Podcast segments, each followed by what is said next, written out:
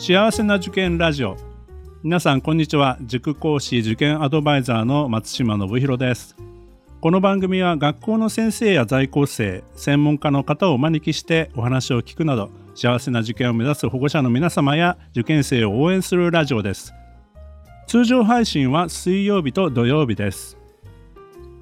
えー、今回はですね東邦大東邦中学校の前川先生と中3生のお二人に来ていただいてます。皆さんよろしくお願いします。よろしくお願いします。今回は前川先生がインタビュアーとなってお二人にいろいろ話を聞いてもらいます。では前川先生よろしくお願いします。よろしくお願いします実は去年あの2人の担任をさせていただきました。とっても元気のあるクラスで特に優秀な2人来てもらってます。でそれぞれに自己紹介お願いしたいと思います。では塚本くんからお願いします。はい、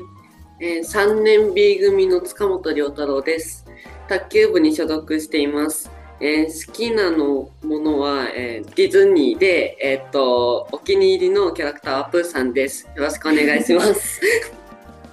はい、じゃあ次、近藤さんお願いします。えー、中学3年 C 組、近藤優衣です、えー、生徒会に所属していて、副会長をやっています。よろしくお願いします。はい、とっても忙しい2人なんだけれどもあの勉強もしっかり頑張ってくれていてあの部活生徒会もう学校の中心になって頑張ってもらってます。でまず東宝の授業について、えー、と聞きたいんだけれども好きな授業、えーと、中学校になってから、まあ、2年と3年大きく変わったことあったりあるいは変わらず頑張ってること何かあったら教えてください。それではまず、えーと、塚本くんお願いします。好きな授業は？えー、僕の好きな授業は数学です。そもそも、えー、受験の時には算数は得意ではなかったんですけども、数学が、えー、図形のことと、えー、計算のことになってから特に計算の方が好きになってその影響で図形の方も頑張ろうってなって数学が全体が好きになりました。はいえっと、数学ってもう本当世界的にも共通な考え方誰にでも納得してもらわなくちゃいけないものなのでそういうところがすごく、えっと、あったのかもしれないよね。算数っていういろんな科目いろんな解き方をできる教科と違って割と一つのものをしっかり、えっと、突き詰めていくっていうところが数学らしさかなって思います。それでは近藤さんお願いします。はい、えー、私は科学などの、えっと、理科の授業が好きで、えっと、塚本君とはちょっと逆なんですが、もともと中学受験をする前から理科が好きだったので、で、えー、東邦に入学してから、その理系に東邦は強いので、その理科の授業がとても多くて、えー、その楽しさからもっと理科の授業が好きになりました。はい、えーと、東方には実験室が7つあるっていうのが売りでで中3になってすでに物理科学生物、えっと、理科3分割してます、まあ、その実験の多さで楽しいとか理科が3教科になって大変だとかなんか本音のところも合わせて聞かせてください。えー、えっと中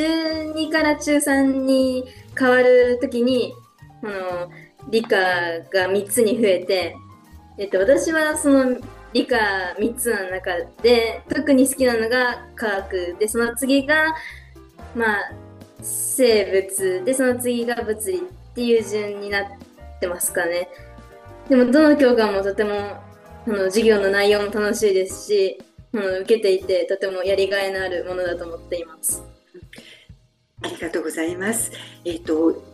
そのこととあともちろん勉強全部面的に一生懸命取り組んでもらってますが塚本君の場合には卓球部そして近藤さんの場合には生徒会で活躍中です。えっと、じゃあ近藤さんからまず生徒会について、えっと、生徒会副会長としての職責あるいは責任あるいはやっててここはやりがいがあって東宝をこんな風に良くしていきたいなんて PR があったらお願いします。そうですね。えっと、東方が、えっと、一番いいところが、一番、伸び伸びしてるっていうところが一番いいところだと思っていて、私はそこを守りつつ、もっと学校の生活が良くなっていければなって思っていて、でそれの活動をしていく中であのみんなから感謝をされたりだとか頼りになるねだとか言ってもらえるととても嬉しく思っています。はい、ありがとう。じゃあ卓球部のえっ、ともうエース級の塚本君部活どうでしょう。忙しいよね部活卓球部遅くまで練習してて休みも試合が多いからどうですか？えー僕はそんなにあの部活の中では実績がある方ではないんですけれども、うんそれでもあの上のうまい子の、えー練習をあの邪魔しないようにあのうんサポートしつつそれでもあの夏に個人戦があるのでその個人戦では自分も活躍できるように頑張りたいと思っています。高校になっても2人とも生徒会や卓球部続けていきたいって確か聞いたと思ったんだけど今もそうかしら？そうですね。やりとてもやりがいがあるのでこのまままあ生徒会なのでその選挙で選挙でななれればっていう話なんですけどできれば続けていきたいなとは思っています。ぜひ女性リーダーとして今度は生徒会長を目指してほしいなと思います。お願いします。塚本君どうでしょ僕はまだ部活卓球部続けたり他の部活に入ったり、うん、帰宅部になるかとかはまだ決めてないんですけれどもまあ余裕があればまあ今の部活も続けてみたいですし他の部活も挑戦してみたいっていうところはありますか？ね。たくさんある中からあの試してみたい。より新しいことを挑戦したいという気持ちはよくわかります。ぜひ頑張ってください。えー、と学校行事についてなんだけれども来月頭に修学旅行で長崎に行くことになってます。まあ、梅雨にぶつからなくたらいいなとは思ってるんですけれども、えー、と楽しみな行事の一つじゃないかなと思います。また2学期になると体育祭、文化祭、音楽祭と,、えー、と9月、10月、11月3つの三大行事が立て続けにあります。えー、と近藤さんまあ、生徒会も重ねているんだけれども一番楽しみにしてる行事あるいはこれはあの生徒会としても頑張らなくっちゃとかあるいは個人的に、えー、とここには思い入れがあるんだっていうのあったら教えてください。えっと、私が今、えっと、楽しみにしてるのが東宝の三大行事の一つって言われているその文化祭でで文化祭は毎年さまざまな出し物があってあの例えばあのお化け屋敷だったりジェットコースターだったりなどがあって見て回るのがとても楽しくってでまた今年の私の担任である先生が 東宝の三大行事である文化祭体育祭音楽祭全てに力を入れている担任の先生なので今年は今までよりも本気で挑もうと思っているので今からとても楽しみにしています。はい、頑張ってください。えっ、と、エイサーじゃなくて、ダンス、あのソーラン節はい、あの、ソーラン節で、えっ、と、学校賞を狙っている3年 C 組の近藤さん。えっ、と、ぜひぜひ、えっ、と、企画を取ってみてください。それから、塚本くんはどうですか？行事について、修学旅行も楽しみだと思うんだけれども、えっ、と、B 組での取り組みも合わせて教えてください。はい、えー僕もの楽しみな学校行事も近藤さんと同じで文化祭であの文化祭を通じてあのいろんなクラスの努力の成果を楽しめたりあの近藤さんの今年のクラスの相談節も 結構あの毎年楽しみにしていてであのそれで文化祭が好きで楽しみだと思っています。で今年のあの文化祭の3年 B 組のあの出し物としてはお化け屋敷が第一希望なんですけれどもうんそのうちのクラスの先生がカエルが好きなんであの カエルをあの融合したお化け屋敷にしようっていう案が出ています。藤原先生お喜びになると思います。あの本当にカエルあの可愛いもんね。それで柴田先生のソーラン節は毎年企画を取ってるので、あのそこは鉄板じゃないかなと思います。で、えー、と私自身も東邦高校3年間過ごしてて、えー、ととにかく仲の良い生徒同士あるいは先生もあの私立なので卒業後も変わらず会いに行けたりする仲のいい学校。今でももう卒業してうん十年になるけれど年に2回か3回はクラスメートと会ったりしてます。でもうすでに、えっと、2人とも仲がいいっていう感想は持ってるけれどもその辺のことを詳しく教えてください。じゃあ塚本君お願いします。はい、えー僕は、えー、東方中について、あの、もともとは、あの、いろんな学校を目指してたんですけれども、あの、東方中に入ってから、あの、伸び伸びした校則で、あと、あの、友達も、あの、どんどんできやすくなって、あの、結果的に、この東方中学校良かったなっていう学校だと思っています。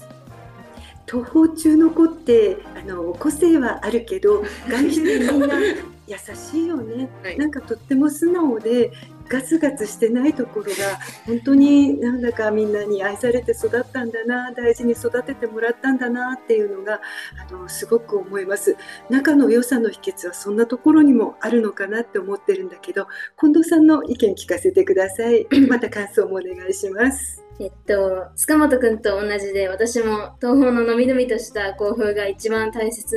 で、一番いいところだと思っていて、でその理由の、このもう一つの原因、原因というか理由として、あのグラウンドとかカフェテリアとかの施設がとても充実していて、特にグラウンドなんかはもうとっても広くて驚くほどに広いんです。で、また6年間一緒にいるから、そのまだ私たちは3年間しかまだ一緒に過ごせてないんですけど、この3年間過ごした今でも、このまだ同じクラスになったことのない子でも仲良くなってしまったりとかするので、この6年間経った後ではすごく深い仲を築けていける学校だとは思っています。6年間って大きいよね、うん、あの中学3年間のみんなの成長ってとっても大きいと思うんだけど大抵の公立の生徒さんとかはそのまま受験してバラバラな高校に進むけどそして新しい生活が始まるけど私たちはみんな一緒っていうのは本当になんか濃い関係が築けるなと思います。本当そこは大事にしてほしいなと思ってます。そして、えーと、2人の高校に向けての抱負を聞かせてください。えーと、進論的なことでも、えーと、将来2人とも医者を目指しているっていう話を以前聞いたことがあるのでその辺のところにも結びつけて話してもらえたら嬉しいです。お願いします。じゃあ近藤さんお願いします。はい。